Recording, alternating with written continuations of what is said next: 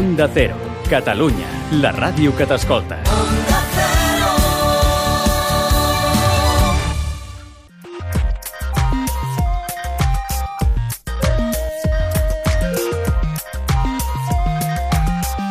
Made in Japan, amb Ramon Soler Padró. Benvinguts tots i totes al Made in Japan. Minna-san, Made in Japan ni yokoso! Començarem el programa d'aquesta setmana parlant eh, sobre la reconstrucció del castell de Shuri. I és que fa un parell de setmanes que aquest castell famosíssim d'Okinawa va cremar-se per complet. Ja es va reconstruir a l'any 45, després de la Segona Guerra Mundial, i va costar 222 milions de dòlars reconstruir-lo i 33 anys per fer l'obra completament nova. Verem ara si es pot eh, reconstruir amb èxit o no. Continuarem amb una tertúlia dedicada única i exclusivament al ramen i comptarem amb el Romà Gómez d'Ikigai Ramen i amb el famosíssim i molt amic nostre Roger Ortuño de Comer Japonès. Continuarem amb la càpsula nipona, amb la Sachio Takabe, que ens explicarà com eh, fer-ho fàcil al Japó i poder-nos guiar a l'hora de demanar qualsevol cosa de menjar.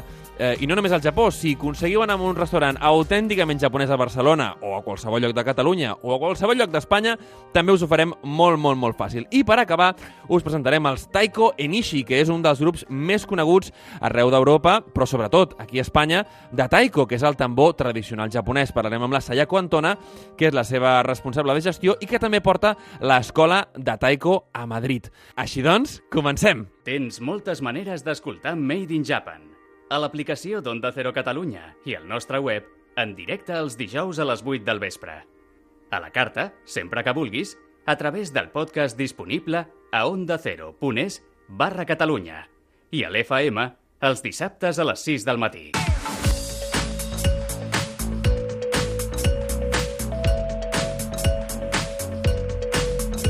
I comencem el Made in Japan, com us havíem dit fa un moment, per parlar de la reconstrucció d'un dels castells eh, més coneguts del Japó. I és que no tots els castells japonesos són castells samurai. En aquest cas, parlem d'Okinawa i par parlem del castell de Shuri.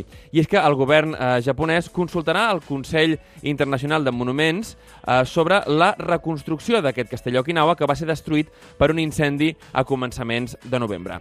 Per aclarir-nos una mica més sobre aquestes dades i també per conèixer una miqueta també més a fons la cultura autòctona d'Okinawa i de les illes Ryukyu, tenim el nostre historiador de capçalera, que és el Jonathan López Vera. Molt benvingut al programa, Jonathan. Com estàs? Gràcies, què tal? Molt bé.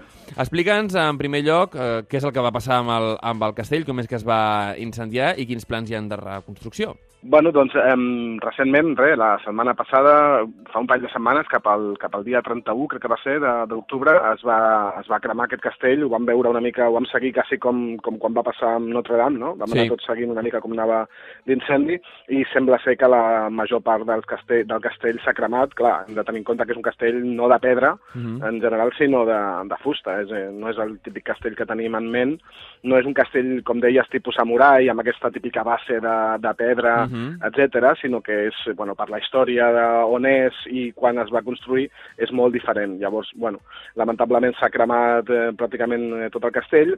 També hem de dir, per treure una mica de ferro al tema, Sí. que, que aquest castell també era una reconstrucció, perquè al llarg de la seva història s'ha cremat moltes vegades per incendis accidentals o per guerres, Mhm. però com passa amb la majoria de d'edificis al Japó, temples, etc. quan Es cremen molt temple, sovint, eh? Sí. Sí, et diuen, és un temple del segle XIII, però bueno, Bueno. aquest és una reconstrucció del segle XIX. O és una reconstrucció del, del 2010, eh? Escolta'm, Sí, clar, l'última em sembla que va ser el, el 45, a la batalla d'Okinawa, eh, va trigar 33 anys a, a completar-se la reconstrucció i va Sí. costar 222 milions de dòlars. Una bogeria.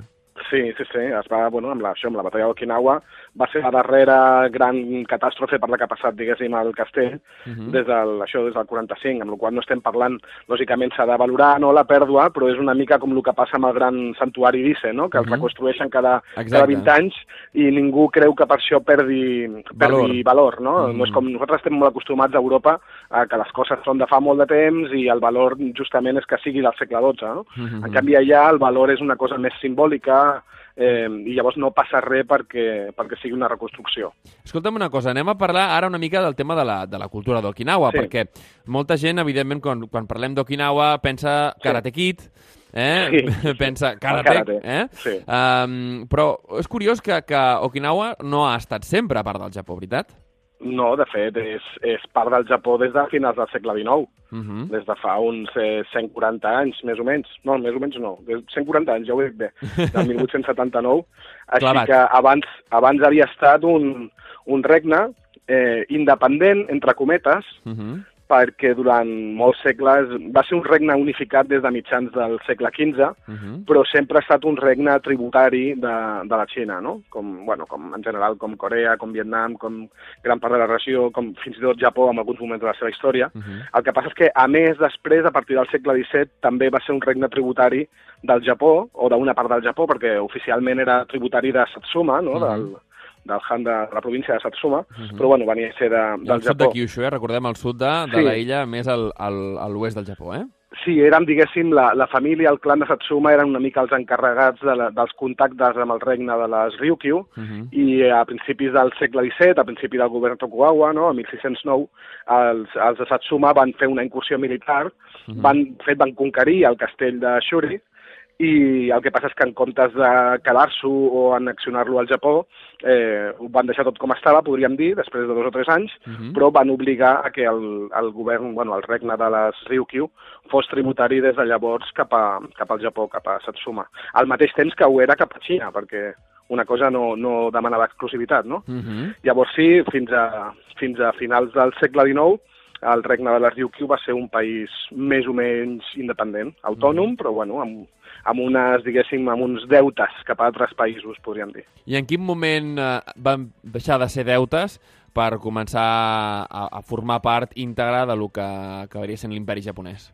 Bueno, això, el que deia, 1879, llavors això ho hem de ficar dintre del principi de, de Meiji, Mhm. portaven 11 anys de, de Meiji, eh, i els principis d'una mica la primera fase de l'expansionisme japonès, eh, perquè bueno, ho hem de ficar més o menys una miqueta abans de la Primera Guerra Sino-Japonesa, etc, amb la qual és de les primeres expansions que va tenir el Japó, Mhm. pel sud cap a Okinawa, les, les Ryukyu, i pel nord també cap a Hokkaido. Uh -huh. És aquesta primera fase. Clar, hem de recordar, això, això, això que expliques és, és molt important, Sí. no? Hem de recordar que, que el Japó, tal com, com, com el coneixem avui, fins Sí. a finals del 19, eren realment només les tres illes més, no? les, les Clar, tres clar, illes clar. més centrals. Hokkaido no formava en absolut part, Sí. excepte no? el, el començament de la illa, i ja està. Sí, sí, sí. I Okinawa era una altra història. Llavors, escolta, Okinawa, com a Sí. tal, eh, avui en dia, no? Si, si ens Mm. pensem en avui en dia, queda algun vestigi de la, de la cultura originària de la Ryukyu eh, o s'ha japonitzat al 100%?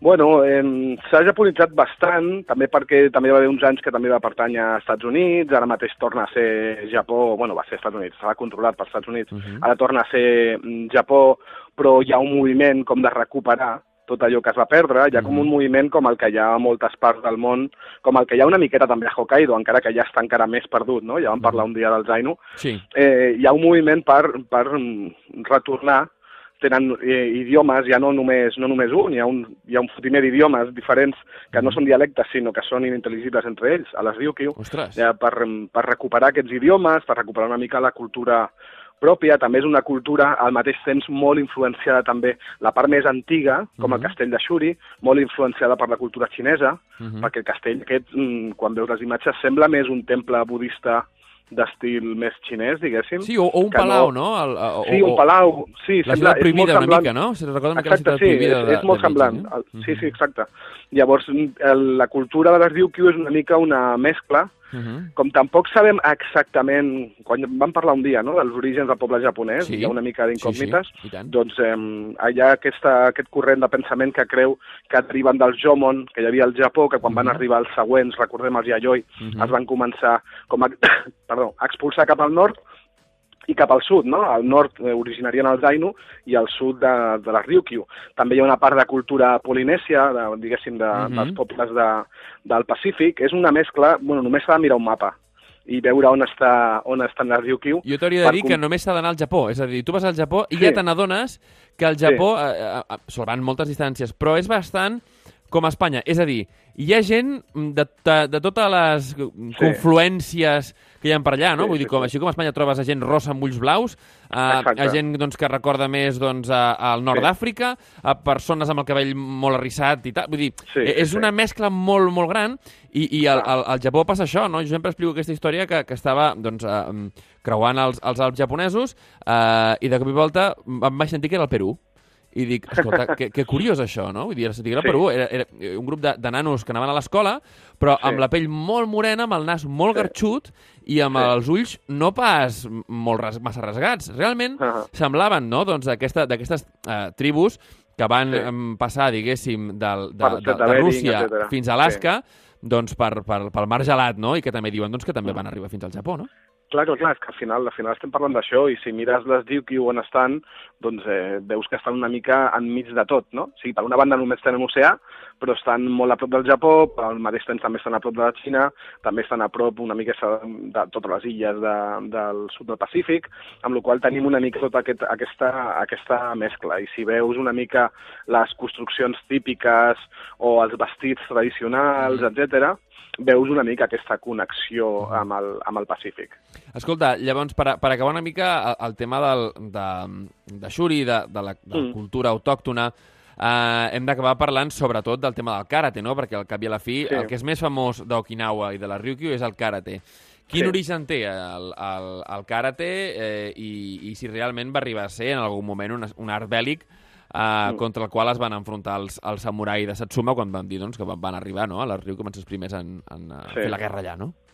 Bueno, el karate, com moltes arts marcials, ve, ve també una mica de la necessitat, sobretot a partir de que el Japó va, va prohibir que la població civil tingués, tingués armes. Mm -hmm. no? Crec que ja ho vam comentar un dia, que moltes de les armes aquestes que coneixem, típiques, els nunchaku, el tonfa, mm -hmm. són, són adaptacions de, d'eines que tenien al camp i se'ls van adaptar perquè ja no podien tenir una llança o no podien tenir una espasa o un arc, etc. No? Uh -huh. I el karate doncs, ve a ser també una mica per necessitat i, i a més aquesta sense armes, no?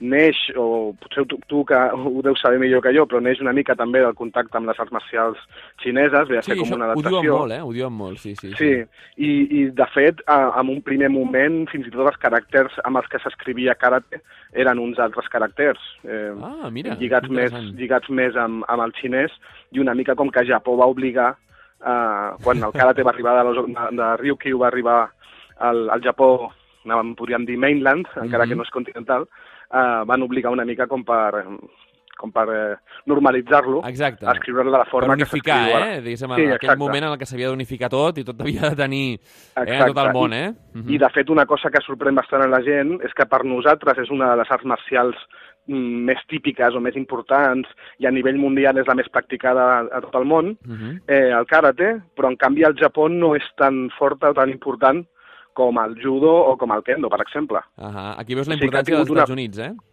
Sí, ha tingut una projecció internacional, internacional molt forta, però realment el Japó ara sí que està guanyant bastant pes eh, de cara als Jocs Olímpics, mm -hmm. perquè la incluiran com a, ho inclouen com a esport olímpic, i llavors està ganant ara molts, uh, molts adeptes, els nens ara volen fer karate, etc. Mm -hmm. però realment a nosaltres ens semblaria que és com la primera, no? Sens dubte per, per, la, per la pràctica que es té a Europa i als Estats Units, etc, però no, no ho és. Bueno, és això, no? És a dir, els americans, a, a l'ocupar Ryukyu durant tant de temps, a l'ocupar Okinawa durant tant de temps, uh, òbviament, doncs, els, els, uh, els marines, eh, els, els soldats, doncs, ostres, els, els cridava això l'atenció i era molt del que s'emportaven després, no? Hi havia gimnasos als Estats Units, eh, quan eh, ja no vivien als Estats Units o vivien a França o a Alemanya s'ho portaven mm. també, i això és una mica no, el, que, el que va contagiar la, la febre del karate, però també hem de dir que gràcies a això coneixem Okinawa, situem Okinawa sí, en el sí, mapa, i, sí. i, i bé, doncs avui parlàvem doncs, d'aquesta doncs, reconstrucció del castell de Shuri, que s'ha cremat, però que ja ens explicaves tu doncs, que eh, les coses al Japó es cremen i es construeixen i reconstrueixen mil vegades i no per això sí. perden el, no perden. el seu valor, eh? Amb l'incendi és més eh, s'han cremat alguns temes d'arxiu, documentació sí. i tal, que això sí que ja és més difícil de, de eh? reemplaçar. Eh? Sí, que no el que és l'edifici, perquè l'edifici, ja deia, més del 45, o sigui, tampoc no té, no té tanta, tant valor mm, de, en aquest sentit, no?, mhm. d'antiguitat. Mm -hmm. Bueno, i que és, és més, vull dir, nosaltres es crema a Notre Dame i per, per nosaltres és, és una, no? una, una gran clar, pèrdua, clar, clar. però clar. pels japonesos ells estan acostumats a ah, que s'ha cremat, com que tot fan de fusta, doncs ah, que s'ha cremat, va, ja ho refem sí, demà. Sí, sí. Ah. Clar, lògicament, ens, tampoc és que s'ho hagin pres així a broma, no? Però, No. bueno, és, no, és, no és la fi del món, no? Quan mires la història d'aquest castell o de qualsevol altre. Escolta, al cap i a la Eh, fi, 222 milions de dòlars, eh? Eh, Va Sí, sí, costar sí. a l'any 45 reconstruir el castell de Xuri. A veure si Clar, clar, els clar. hi costa una mica menys aquest cop, eh? Sí, És ja una millonada. Jonathan López Vera, moltíssimes gràcies per, com sempre, donar-nos aquest insight, aquesta eh, visió tan, eh, tan global sobre la història japonesa i, sobretot, per fer-nos entendre molt millor com és el Japó avui en dia.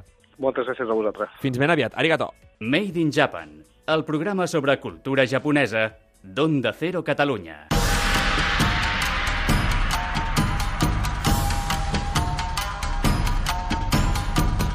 Ja us ho avançàvem a l'entrada del programa que avui la nostra tertúlia tractaria sobre el ramen. El ramen que és aquesta recepta que ha inundat els restaurants japonesos d'arreu i sobretot també de la ciutat condal.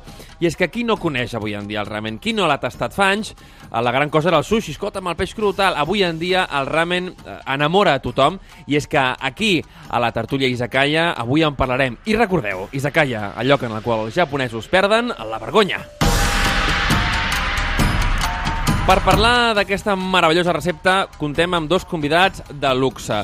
El primer és el Roger Ortuño, de Comer Japonès, que, escolta, fa poc, Roger, venies al programa per presentar-nos el teu nou llibre, que més és una enciclopèdia supercompleta de tot de tot el que hi ha a la gastronomia japonesa, veritat? Sí, sí, sí, el, el Oishi. Oishi. diccionari, diccionario ilustrado de gastronomia japonesa. Meravellós. De També, també hi Satori. parles de, de, del, del ramen, oi que sí? Sí, i tant i tant, sí, sí, i tots els, i els ingredients i tot això. Tu t'agrada el ramen? Hombre, m'encanta, m'encanta. A mi m'agrada tot, des de, des de cuina així allà, més gamberra, més, més de tapes i així, fins a l'alta cuina, kaiseki o el ramen, tot. A mi m'agrada tot. Sí, sí, el Fantàstic. ramen és, és un vici. M'ha encantat això que has dit, eh, la cuina és aquella així més gamberra, com nosaltres. Sí, sí. Seguim, seguim amb, el, amb el Romà Gómez, benvingut al, al Made in Japan. Tu ets de Ikigai Ramen, benvingut, com estàs? Exacte. Molt bé, gràcies per comptar amb mi per parlar de ramen. Escolta, Ikigai Ramen, com, explica'ns com, com, uh, com neix aquesta iniciativa.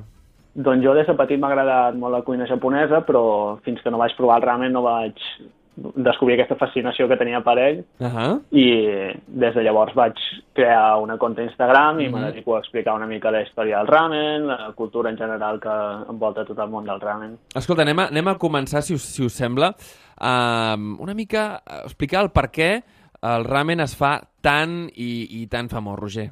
Uh -huh. de, a, a Japó vols dir, o aquí, o, o No, a Catalunya? Mira, si vols, et sembla, comencem a, al Japó i després Sí. continuem amb Catalunya.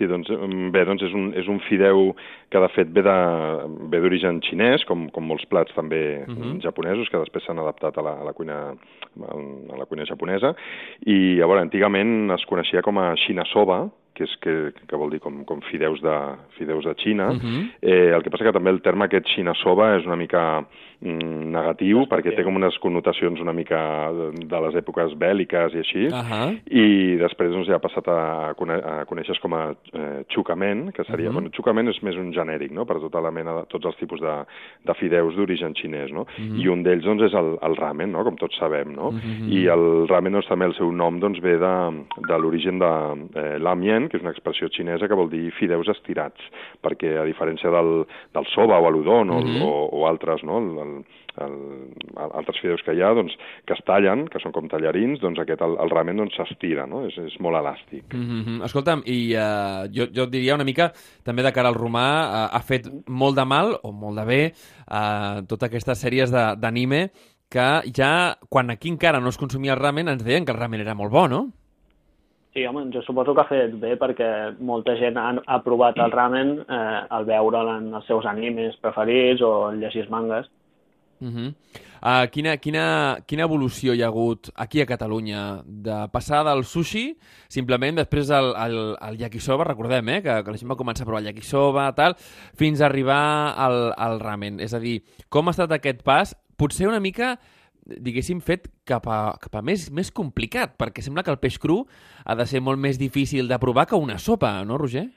Sí, jo crec que, que, que dins del, del nostre ideari, diguem-ne, que estem tan acostumats a, a l'escudella, a la candolla i tot això, el, el ramen és com molt, com molt proper no, a la cuina catalana i crec que també doncs, és un, una cosa més fàcil no, d'arribar-hi. Totalment. Sí, sí. Llavors, no sé, el, igual fa 20 anys la gent no, no havia menjat peix, un peix cru o no havia menjat sashimi o, i li, li semblaven coses una mica estranyes, però jo crec que després, arrel de que s'ha posat de moda el ramen, doncs que, que tothom, tothom s'ha sumat no? I, que, i que, que és un plat que penso que, que t'ha d'agradar, no? Clar, clar, jo crec clar. que, el, el, mira, el primer potser, no, no, no sé si parlava del primer o no, o si serien els primers o no, però jo recordo ara fa molts anys, però molts, no et sé dir ni, ni la data, eh, exactament. mira, um, un dia vaig coincidir amb el, el, el Jordi Estadella, que uh Mhm. -huh. descansi, o sigui, més o menys per, per, per, per fer una mica memòria de, de l'època, que no sabria dir-te l'any, eh? però el, el restaurant Chimanto, de Barcelona, a, a les Corts, eh, bueno, de fet seria Sants, tècnicament, uh -huh. que ara estan a Sant Cugat, allà, per exemple, hi havia un cuiner xinès que, que ell havia treballat molts anys a Yokohama, en els restaurants de, de ramen de Yokohama, Uh -huh. i de fet ho feia molt bé, i m'atreviria a dir que potser era el primer lloc a Barcelona que, que ho van començar a fer amb, amb cara i ulls. Sens dubte, perquè és que, és que no, no, no en tinc ni notícia, clar. Sí. Uh, aquí realment ara hi ha, hi ha una, una arribada gairebé massiva fins i tot de, de restaurants, de cadenes japoneses que estan arribant a Barcelona i també d'aquests típics negocis de, de parelles japoneses que diuen, escolta, m'estem farts del Japó, tu. Anem, a- anem a Barcelona, que està molt de moda i que és- Clar, i que s'hi viu molt bé. A l'haver-hi tanta immigració oriental, la gent ja ve buscant aquestes coses, Mhm. i jo crec que gran part de l'èxit es deu a això. Ah, escolta'm una cosa, Romà. Uh, quan, qui, quines varietats podem trobar de ramen per a aquelles persones que potser, mira, només els hi sona el ramen de soja o, o en fi, els més típics, no? Però expliquem una N'hi mica les varietats. Les principals les podíem generalitzar en quatre grans grups. Uh -huh. Eh, tres fan referència a de la manera en què portem sal o salem al caldo, que serien shio si el salem amb sal, eh, shoyu si el salem amb soja, o miso si ho fem amb pasta de miso, Uh -huh. i la quarta seria el tonkotsu, que és probablement dels més coneguts, que fa referència al caldo bullit de, de Dos de ossos porc. de porc durant moltes hores. Clar, això es, es diu que, té, que porten un, un gran benefici, oi que sí, el, el tema del, del caldo d'os de porc? Sí, bueno, té molt de col·lagen i aquestes coses que ajuden a regenerar cèl·lules i va bé per el creixement del cabell, de les ungles, aquestes coses. Clar, una cosa que, que, que em sorprèn també és que quan tu et demanes un ramen, en realitat eh, és un àpat sencer. Per què, per què expliquem això? Perquè moltes vegades, quan aquí estem acostumats a menjar sopa, això ho, una mica ho expliquem per la gent doncs, que li soni el ramen però que no l'hagi tastat encara, que és que aquí la sopa és un primer plat. Per què? Perquè és la pasta de fideus, però, però no hi ha res més. En canvi, en el ramen tens un munt de condiments, però, però un munt, eh, i de fet no, no us penseu condiments així trossejadets, sinó, sinó ben grossos. Mm, Roger, què ens podem trobar dins d'una sopa de ramen? Sí, sí, de tot, una mica de, de tot. O sigui, aquest, aquesta mena de condiments o, o complements que en japonès es diu gu, que és, és una mica el, el, el tòpic, no? És el, el, el que li poses. I això, això que parlàvem de la classificació, doncs també això, no? Doncs aquests quatre que, que, que, que heu anomenat doncs, són potser els més coneguts, però sí, també podríem classificar-ho d'una altra manera, per exemple, a, a partir del brou, uh -huh. o sigui, el, el brou de, del tonkotsu, que seria el brou de porc, però després tindríem el, el torigara, torigara soup, que és soup, que seria la, la, la sopa de... De pollastre, no? de pollastre, uh -huh. d'ossos de pollastre, i llavors això doncs, eh, podria ser més eh, tipus paitan, el paitan és com més dens, més, més, més blanc, més, més Ahà, dens, uh -huh. o el cotteri, que seria així més, o sigui, bueno, seria més, eh, més finet, per entendre's, no? Mhm. Però llavors això, es poden barrejar els brous i després eh, s'afegeix el que seria el, el kaeshi, que el kaeshi és el, o el ramen kaeshi seria una mica el, el que tu li afegeixes per tonejar aquesta base de brou i llavors donar-li aquest sabor, no? Doncs aquest miso que, que, que anomenàveu, el, el, el shio, la, la, la sal o el, el shoyu, no? Mhm. la, la salsa de soja.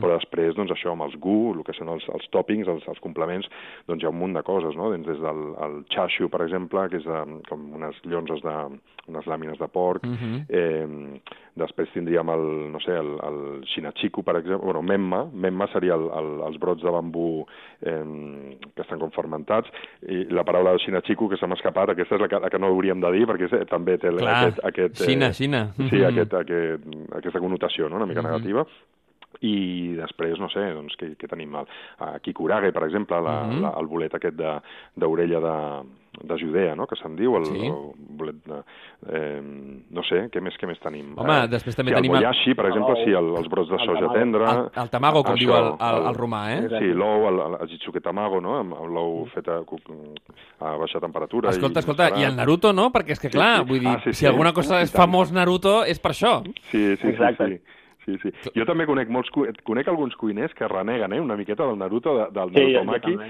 que diuen Perquè és que... més ornamental que...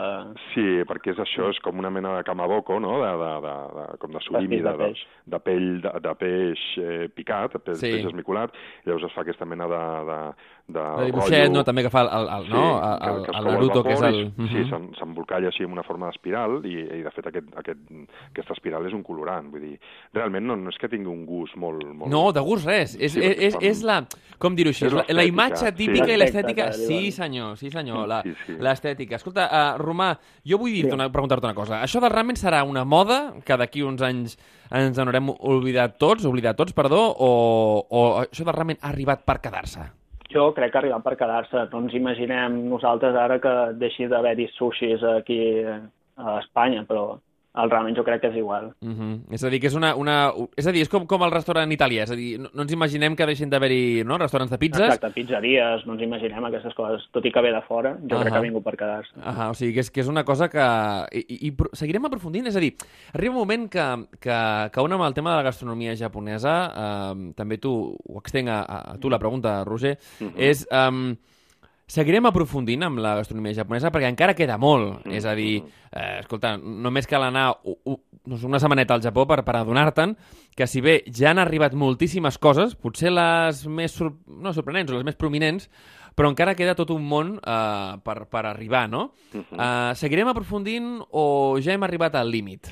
No, jo crec que hi ha, enca- encara hi ha molt, molt terreny per, perquè el públic general descobreixi, no? O sigui, és que realment, fins i tot jo diria que cuiners eh, mm, occidentals, diguem-ne, Mhm. que fan especialitzats en cuina japonesa, vull dir que podríem dir que són els, els, els que potser s'han especialitzat més en el tema, eh, encara tenen molt, molt terreny per descobrir, que ni tan sols han, han tastat potser segons quin producte o segons quin plat, no? O sigui, hi ha, hi ha molts plats regionals, hi ha molts productes també de temporada, i a veure, a mi el que, el que em sorprèn molt és això, el, el, el tema aquest una mica de les modes, en el bon sentit de la paraula, eh, dic, o sigui, jo penso que són modes eh, que no són passatgeros, o sigui, són coses que, que, han- que s'han consolidat i són, Mhm. són per quedar-s'hi, no? Però vull dir, em sorprèn molt el, el boom aquest del ramen que hi ha hagut, em, sor Mhm. em sorprèn positivament que, que hagi tingut tan, tan bona acceptació i tan, tan accelerada i tan ràpida, quan potser, doncs, igual han passat altre tipus de plats, per, per exemple, l'okonomiyaki, Oh, sens dubte, Que- sense pena ni glòria, eh? que abans es van, a veure, anava a dir popularitzar, no, popularitzar no és la paraula, es van, et, et començaves a trobar establiments que ho oferien, diguem-ne, però no va ser un boom allò de, de, de petar-ho, no? I Jo crec ja que també. parlant de Catalunya o Madrid o, Mhm. o així, eh? Jo crec que també ve per al, per al fet del que és el ramen, que per al jovent és un plat molt econòmic i a part està pensat perquè tingui umami i es faci addictiu i ens agradi i vulguem Mhm. menjar-ne sovint. Mm -hmm. és, una, és una cosa que, curiosament, no? Uh, potser...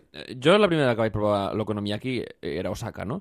I em va recordar el trinxat de la Cerdanya. és una sí, espècie de sí, sí. trinxat de la Cerdanya a la, a la japonesa, no? I potser, tot i que és boníssim, um, crida menys l'atenció. És a dir, allà et recorda alguna cosa que aquí eh, l'hem provat. Hauríem de veure quantes persones a Barcelona han provat el trinxat de la Cerdanya. Jo crec que ben poques, eh?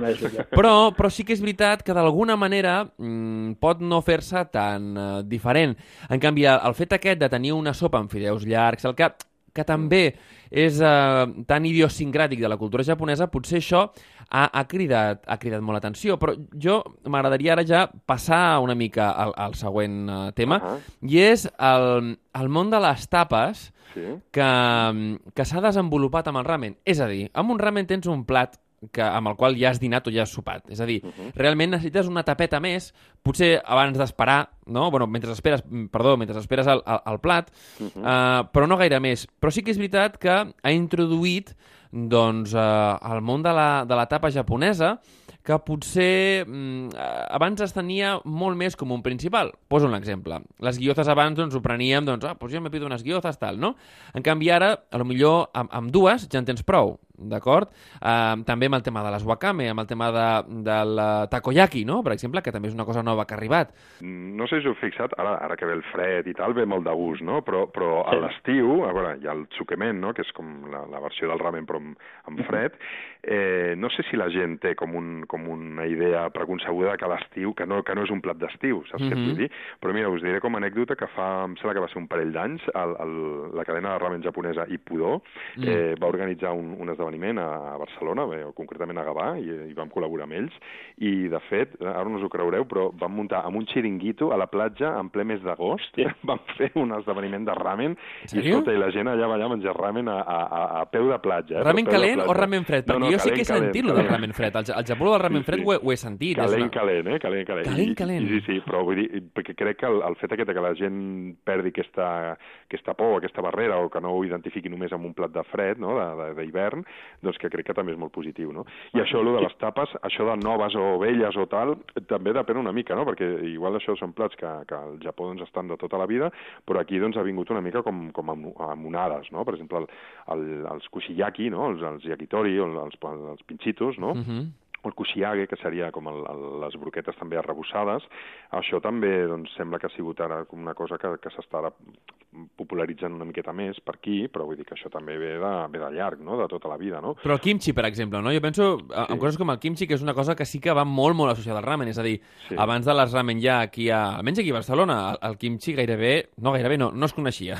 és a dir, literalment, amb les cadenes de ramen i, i restaurants familiars de ramen sí. han aparegut, aparegut el kimchi, per exemple. Sí, o, o bueno, el kimchi que és que és d'origen coreà, però, Totalment, o, sí, o, sí, per sí. exemple, una cosa més, més japonesa, el rakkyo, per exemple, Sí. que són com una mena de, de cebetes eh, petites, confitades, Molt bones. doncs això potser també, no sé si la gent, el, el públic general ho, ha, ho ha tastat o no ho ha tastat, no? O també, o això també per exemple, a mi em sorprèn el fet de menjar un onigiri abans de menjar-te un ramen, que l'onigiri de per si Sí. és com un àpat sol. Sí. Molta gent ho menja a mitja tarda, com un entrepà menjaríem Mhm. aquí a Catalunya, però ells s'ho mengen abans d'un ramen. Escolta, Romà, uh, qui, quins... Uh, fem una cosa, tu que, tu que ets xef, explica'ns uh, una mica quina seria la tapa o les tapes ideals per menjar amb, uh, anem a dir, amb un ramen tonkotsu, que és potser el que a la gent més li pot sonar.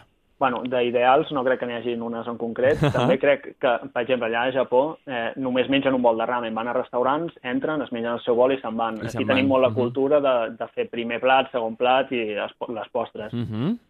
Però al ser tan pesat el ramen, poder de primer unes coses més, més no tan pesades com podrien ser unes guiozes o una ensalada wakame o coses Mhm. així, jo crec que seria l'ideal. Uh -huh. Estàs d'acord, Roger? Sí, sí, sí. I, o, o això del, del rakkyo, no?, que deia també. Mhm. I, sí, o, o, sí, què més? O, o el, el takoyaki, per exemple, que, que l'ano- l'anomenàveu abans, doncs també és una cosa també bastant Sí, perquè el regional, takoyaki, no? de- un pensa que allò estarà pleníssim de pop, que serà un Sí. taco de pop, i no. En realitat té, té vi- virutetes, eh? Sí, però eh, també és curiós com s'ha com s'ha associat aquí, o com ho hem associat aquí, Mhm. De, segons quins plats, no? I potser doncs, allà doncs, ho fan d'una altra manera. O sigui, vull dir-te que... Com ha evolucionat, el, vols el dir, fet oi? del takoyaki, per exemple, és més un plat de carrer, no? De, de, de, de Clar. i de menjar Igual que les pel carrer, no? o així es van, van menjant Sí. per la tarda un plat de guiozes o coses Sí. d'aquestes. O, per exemple, els fideus yakisoba, per exemple, que estan tan, tan, tan interioritzats dins dels restaurants, doncs a Japó doncs, és més un plat de, el que diríem de street food, no? De, Clar, però és que és, és el tema, és a dir, aquí no tenim, oi que no? Vull dir, aquelles parades doncs, que, que et trobes a, a totes les ciutats i, i pobles que, que menges al carrer, és a dir, que vas Sí, algú que diu, ah, sí, escolta, sí. no tinc temps, o, o, o berenes, què, el que berenar aquí fem un entrepà, però però, vull dir que el sí. fet aquest de trobar-te en un restaurant aquí, que Mhm. fins i tot hi ha gent que diu, no, jo és que mm, m'agrada tastar el yakisoba en els restaurants, a veure com és i com ho fan, no? I dius, a veure, fa una mica de gràcia perquè és com, com si diguessis, mm, vaig a tastar un hot dog, no? Diguem-ne, o sigui, que és un, és un plat molt, com molt casolà, no? I, i no sé, o per exemple, això, al Japó, per exemple, doncs es veu que ha estat molt de moda el, el tema dels xurros o, de, Mhm. o del torró, per exemple, no? Que, Sí. que aquí ens sorprendria, no? Que dius, ui, però què és això? I ara això per què ha sortit aquesta moda aquí, no? Perquè, mm, o sigui, van com unes onades, no? Diguem-ne, de, de Mhm. tendències, no? També. Escolta, a l'inrevés, eh, podríem dir que, que a poc a poc va havent-hi una espècie doncs, de- d'interès per, la, per la cultura i la, sobretot la cultura culinària espanyola al Japó. Eh, això ho, ho, ho esteu experimentant o, no? Mm, no et sabria dir si és un, una cosa com per generalitzar, no? Mhm, Diguem-ne, mhm. però sí, jo he vist allà paelles, ho he vist, ho he vist pernils, pernils serrà, eh? Mm -hmm. no, Mhm. no ibèric, Sí, eh? I, i... A mi m'ha donat la sensació que aquests tipus de restaurants estan més orientats als, als occidentals que viuen allà que no que vagin als japonesos.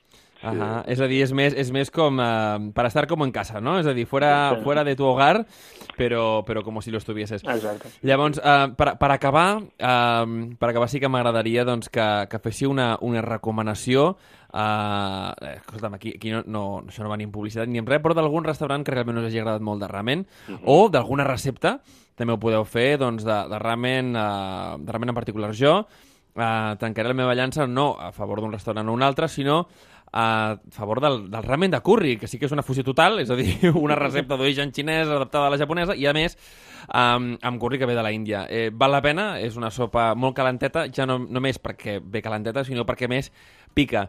Uh, I a més, uh, per aquelles persones que no us agradi el picant, dir-vos que és una bona forma d'entrar amb el picant.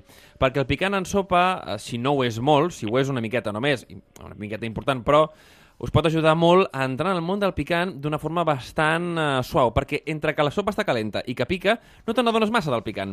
I a poc a poc vas agafant tolerància. Allà està, i deixo la meva recomanació. Ara us toca a vosaltres. Romà, quina seria la A mi teva? de- d'estil de, de ramen m'agrada molt el tantanment, que ve a ser com Oh, sí senyor. un ramen amb una base de sèsam picant, ara que parlaves de picant, Uh -huh. però generalment el que més sol agradar crec que és el ramen de miso, perquè el sabor és com diferent a lo que estem acostumats. Uh -huh.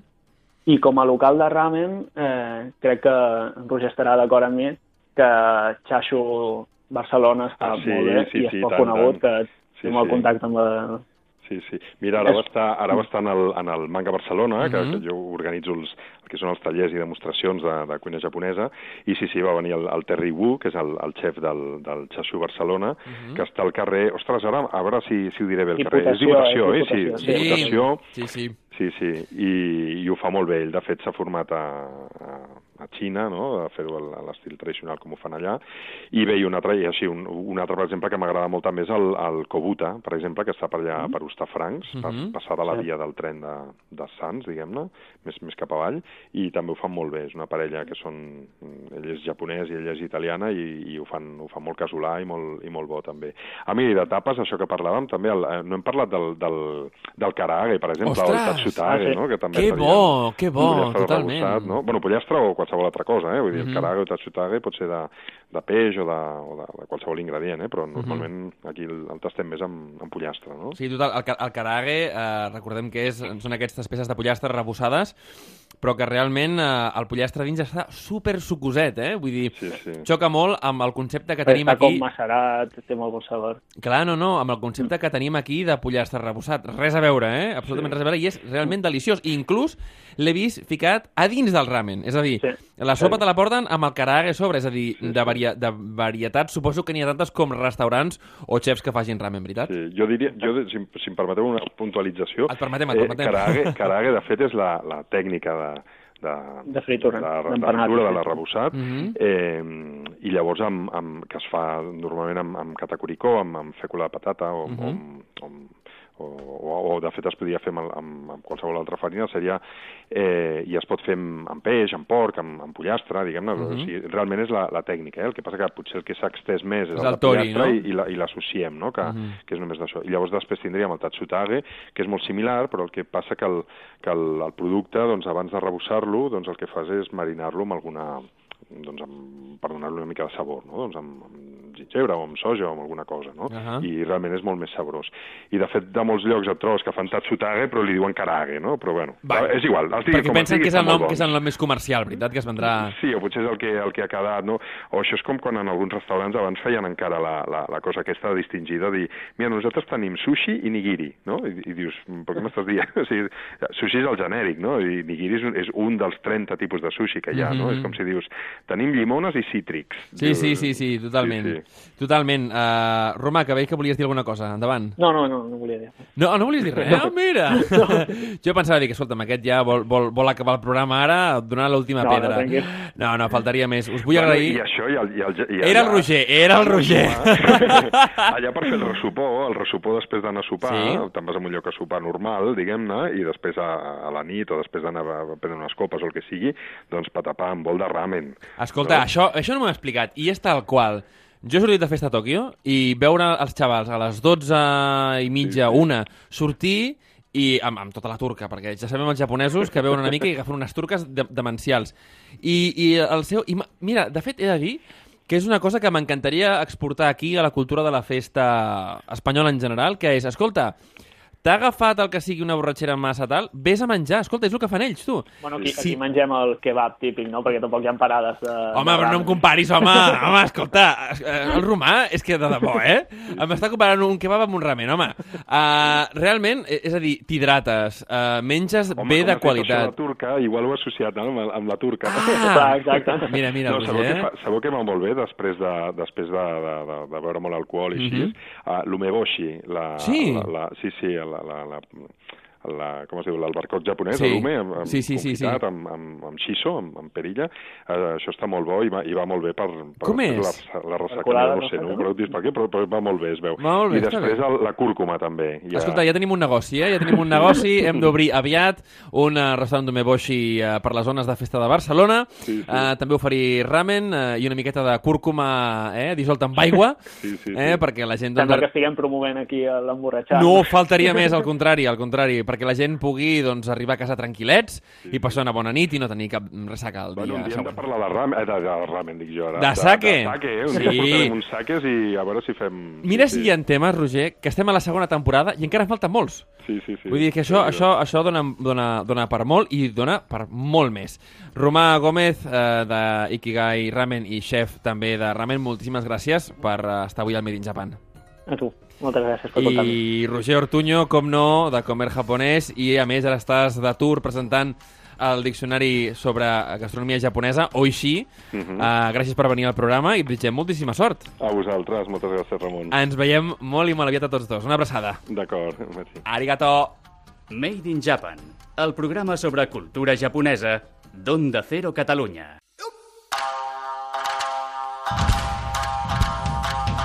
Bueno, siempre intentamos en este programa ayudaros un poquito a aprender japonés. Es que no es tan difícil. De hecho, eh, muchos de nuestros oyentes ya un poco lo, chapurrean. ¿Por qué? Porque el japonés realmente suena muy parecido al castellano, muy parecido también al catalán. Eh, y además, con esta sensei tan maravillosa que tenemos, que es Sachio Takabe, ¿cómo no vais a aprender? Sachio-san, ¿genki desu ka? ありがとうございます。元気です。皆さんお元気ですか Genki desu. Ah, ya, eh, kyowa, hoy, eh, ¿qué, vamos a, ¿qué vamos a aprender hoy?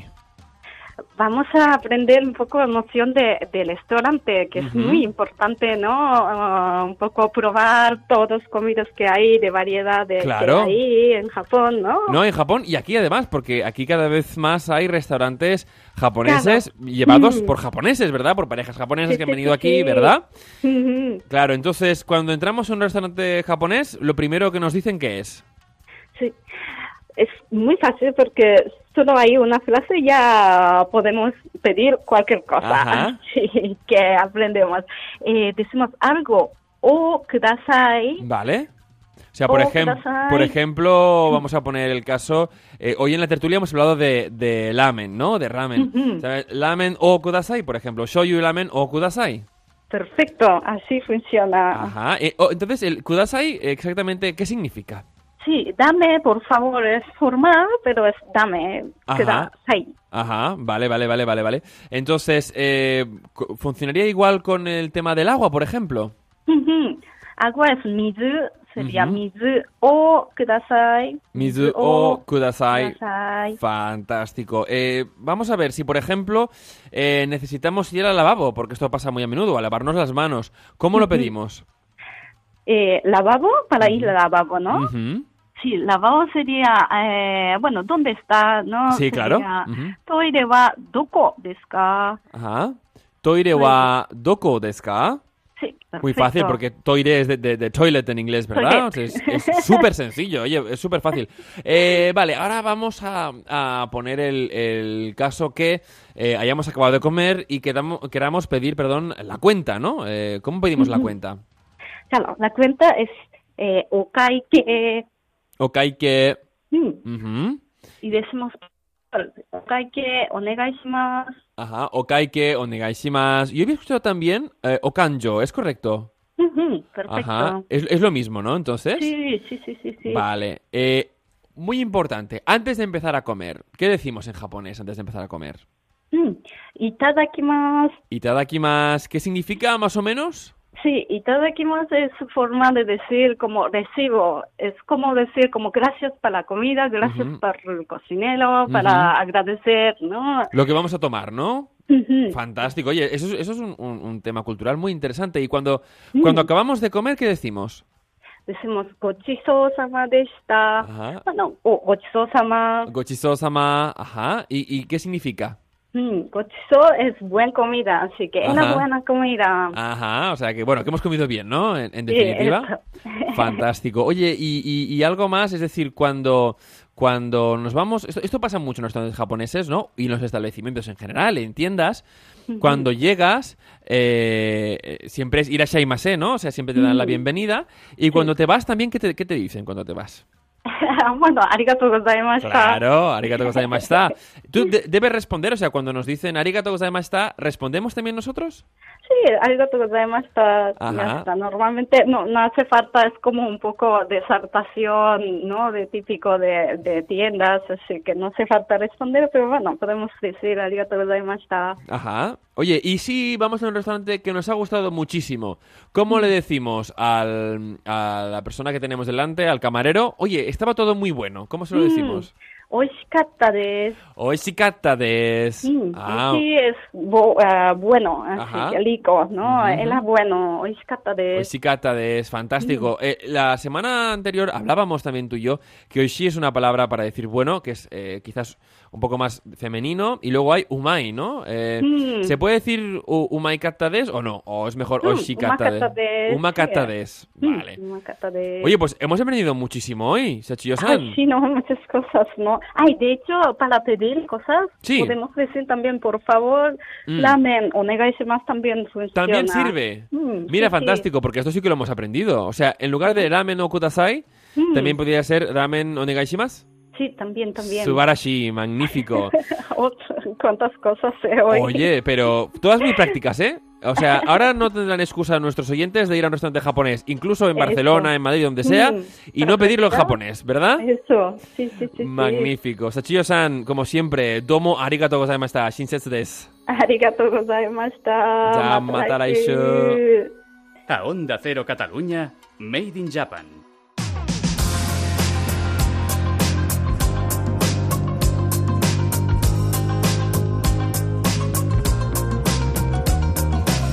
Y vamos a acabar el programa, esta vez hablando de arte. Bueno, últimamente lo hacemos muy a menudo y es que realmente la música japonesa cautiva a muchos y algo que realmente eh, nos llama muchísimo la atención y también a muchas personas que por primera vez escuchan sobre todo música tradicional japonesa son los taiko, esos tambores, a veces se parecen tambores de guerra, pero es el típico tambor japonés, el tambor tradicional. ¿Y quién es mejor para introducirnos en el arte del tambor japonés que Taiko Enishi, taiko japonés en España? Tenemos la suerte de contar con eh, Sayako Antona, que es responsable de la gestión del grupo Taiko en España. Bienvenida, Sayako, ¿cómo estás? Hola, ¿qué tal? ¿Cómo estáis? Eh, oye, explícanos primero de todo para el oyente que a lo mejor no haya oído aún hablar sobre el taiko. ¿Qué es exactamente el taiko?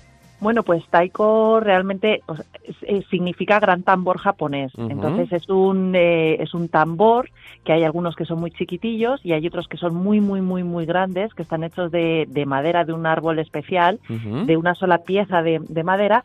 Y está cubierta tanto por arriba como por abajo, o sea, por los dos laterales, está cubierta por, por piel de vaca, piel de vaca natural sin tratar. Entonces, bueno, es un elemento muy natural y en Japón es un instrumento milenario que, que está en todas las artes, de, o sea, en todas las formas de arte y de cultura y de, y de tradiciones dentro, dentro de, de bueno, de, de- todas las, eh, de toda la tradición Ajá. japonesa. ¿no? Oye, Sayako, ¿y cuándo, cuándo se empezaron a usar? Porque sí que a muchos les quizás les sonarán, ¿no? Un poco a, a tambor bélico, pero ¿dónde está su origen?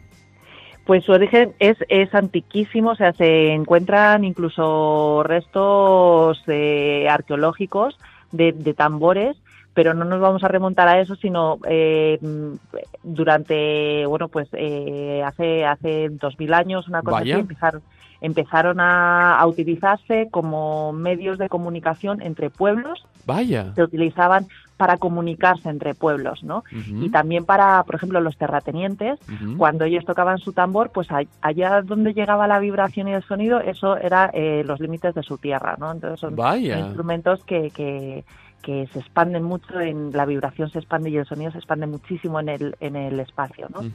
Oye, utiliza- algo muy curioso. No, no, no, perdona que te interrumpa, pero eh, ¿cómo, ¿cómo llega esta, esta compañía eh, Taiko Nishi aquí, aquí a España? Eh, ¿Y qué interés suscita, no? También eso es muy interesante saber entre, entre la población española que quizás nunca haya escuchado el Taiko y que se inicie con vosotros. Sí, Taiko Enishi es un grupo fundado por Keita Kanasashi, que es un taikista profesional japonés que en 2017, entonces Ujú. hace un par de uña- hace un par de años se fundó, pero viene de, o sea, el taiko en España viene de hace unos 10 años. Eh, Este Ajá. año ha sido el décimo aniversario de la introducción del taiko en España. Había un grupo que éramos siete personas Ujú. y de esas siete, pues ahora hay diferentes grupos, ¿no? Pero no había absolutamente nada de taiko en España durante mucho, hay muchas personas que, que les encanta el taiko en España y no se encontraba absolutamente nada. Bueno, ¿no? tengo que Entonces, decir que yo lo descubrí a través de un disco vuestro hace, hace pues unos 8 o 9 años. Eh, Sí. no sé si pasaste por Barcelona, pero recuerdo tener un disco un disco vuestro de Taiko Enishi y, y a partir de ahí fue que, en fin, que, que yo per- per- personalmente lo descubrí, ¿no? sí que es cierto que hace 10 años empezó el taiko y era muy muy poquitos los que podían acceder al taiko, primero porque no había taikos en España, no había profesionales, no había no había personas que supieran, había pues algunos amantes de que lo habían escuchado por primera vez y les había llegado y les encantaba, pero no había nada en España, ¿no? Entonces, eh, eh, un, un grupito muy pequeño, a pesar de eso, quiso continuar y empezó a traer profesionales de fuera o nos íbamos a Japón a formarnos o a Europa o a Estados Unidos o a otros lados. Y entonces poco a poco se fue formando un grupo que antiguamente se llamaba Seiwa Taiko y es como el, el, el grupo original ¿no? que hubo aquí. Pero de ahí han nacido diferentes grupos y uno de ellos es Taiko Enishi. Taiko Enishi con la colaboración de, de Keita Kanasashi, que es este taikista que hace cinco años empezó a venir a España poco a poco y se enamoró de España y su y su pregunta fue ay que aquí no hay nada que seré capaz yo de aportar a España desde el taiko en 10 años no y entonces él ya lleva cinco años aquí los dos últimos con Taiko Enishi y Taiko Enishi la verdad es que eh, es un grupo fundado también por alumnos de la escuela, o sea, miembros de- del antiguo grupo de Taiko, por. Taiko, eh, por Keita Kanasashi, y con antiguos miembros o con miembros actuales de, de la escuela que tenemos de Taiko, ¿no? Entonces ellos se van formando y Keita va, a decir, va diciendo, este está para Taiko en y entonces, bueno, también es un es muy motivante para los alumnos eh, saber que podemos tocar juntos y que, bueno, cuando viene Keita también podemos expandir y disfrutar un montón porque lo disfrutamos muchísimo. Eni sí significa conexión y disfrute y hace referencia a fuego, entonces es algo que, que realmente que nosotros queremos transmitir del taiko. Luego cada uno, pues como todo arte, ¿no? Le eh, conecta con algo específico, ¿no? Pero para nosotros Enisi y el taiko es disfrute y conexión. Entonces eso es lo que lo que queremos transmitir a las personas que disfruten, que vivan conectados, que, que sientan ese corazón, que taiko es el corazón que llevamos dentro, que dicen en Japón que es el primer eh, taiko que, que escuchamos, el Es el corazón de nuestra corazón. madre, sí, efectivamente, el corazón de nuestra madre, ¿no? Que es el primer taiko que escuchamos. Entonces, que, que las personas se conecten con eso. Nosotros cuando tocamos, lo único que, que, que, que nos mueve, ¿no? Es realmente conectar con todo el mundo entre nosotros. Nos lo pasamos muy bien tocando, que las personas lo disfruten, que puedan sentir lo que nosotros sentimos y que puedan conectar y tener esa experiencia de, de, de lo divertido que puede ser vivir conectado. ¿no? Claro, no, no, realmente. Oye, hay una cosa que, que me, me- me- llama muchísimo la atención eh, y es que realmente creo que hay que tener una cierta forma física para, para afrontar el taiko, ¿no? Sí, primero cuando uno empieza no hace falta, ¿no? Porque, bueno, sí que es cierto que taiko se toca con todo el cuerpo. O sea, es una percusión que no es solamente de ritmos, sino que toda la potencia, la fuerza y la energía viene por todo el movimiento corporal. Entonces, cuando uno va aprendiendo y si quiere seguir avanzando o profundizando en el taiko, el propio taiko obliga a la persona a ponerse en forma y a trabajar a nivel físico. Entonces, sí, requiere de, de mucha forma física. Sí, sí. Oye, y luego eh, supongo que cada una de las piezas que tocáis eh, tienen origen, pero ¿cómo hacéis? Es decir, ¿hay una partitura para, para aprenderla eh, o se tiene, digamos, que aprender a oído? En taiko se dice que si lo puedes eh, cantar, lo puedes tocar. Ajá. Entonces nosotros nos, nos aprendemos canciones, canciones cantadas que tienen unas onomatopeyas, unos, unos sonidos específicos por cada golpe, Vaya. pero son canciones, son canciones que nos aprendemos. Es como si, como los niños, ¿no?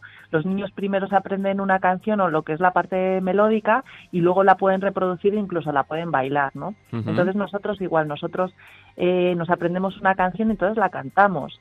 Y cuando la cantamos, entonces la podemos expresar, ¿no? Vale. Y, y, y, y los brazos, mágicamente, como que es como dice, ¿cómo puede ser posible que yo me, me aprenda una canción y que el- eh, mi cuerpo sepa con qué brazo darle, ¿no? O cuándo subirlo, cuándo bajarlo, es que va solo, va automático. Entonces es la forma más rápida y más eh, y más interesante también de, de aprenderla. Y luego sí, después eh, hay partituras, pero eso no todo el mundo las conoce y no hace falta saber de música ni de partituras para, Para poder aprender, ¿no? taiko. No, no, no. ¿Vosotros eh, enseñáis también a, a personas que quieran iniciarse en esto del mundo del taiko? Sí, hay una escuela, no es una escuela directa de, de Taiko Enisi, Ujú. pero sí que es cierto que hay una escuela de Taiko que llevo yo eh, a través de Más Allá del Taiko. La escuela se llama Taiko Woko ET, Ujú. que significa Más Allá del Taiko.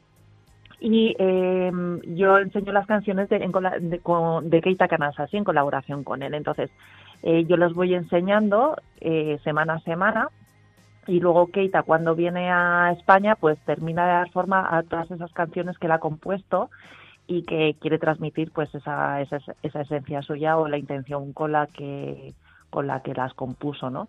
Y entonces, bueno, es una colaboración que hacemos entre los dos, donde eso favorece a Taiko Enisi y también favorece a la escuela y a todo el Taiko en general, ¿no? A todas las personas que, que están dentro de la escuela. De acuerdo, Sayako. Ahora, venga, va, danos una fecha de cuándo podemos venir a veros.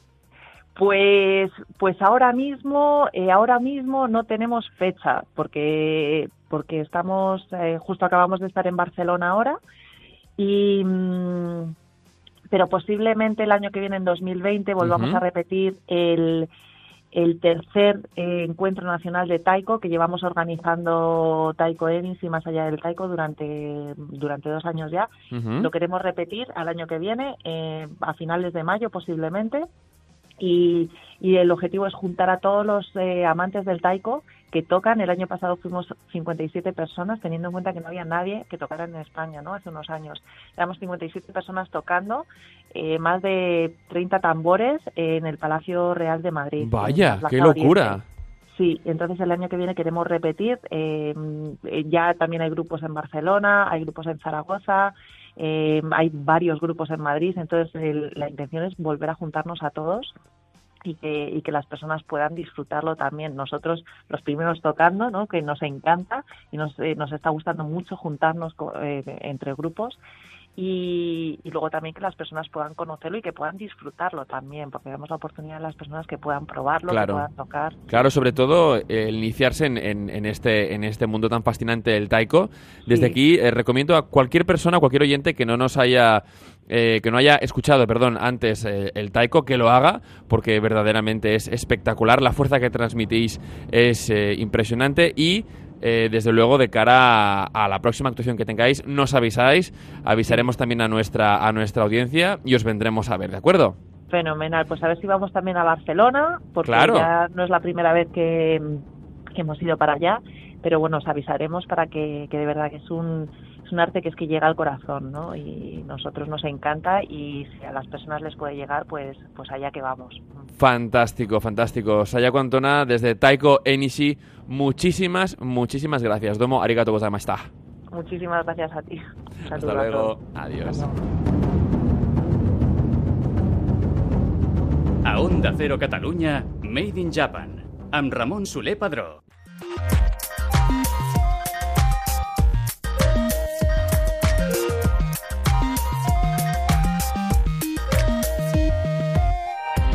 I fins aquí el Made in Japan d'aquesta setmana. Ens hem quedat sense temps per poder continuar, però ja sabeu que si voleu revisitar aquest episodi o molts més, ens podreu escoltar al podcast del Made in Japan, al web d'Onda Cero Catalunya, també a iTunes i a Zvox. Tornem la setmana que ve amb moltíssimes més curiositats sobre el país del sol naixent. Aquí al Made in Japan, que és la casa de la cultura japonesa, a Onda Cero Catalunya. Fins aviat, matane! Made in Japan, el programa sobre cultura japonesa d'Onda Cero Catalunya.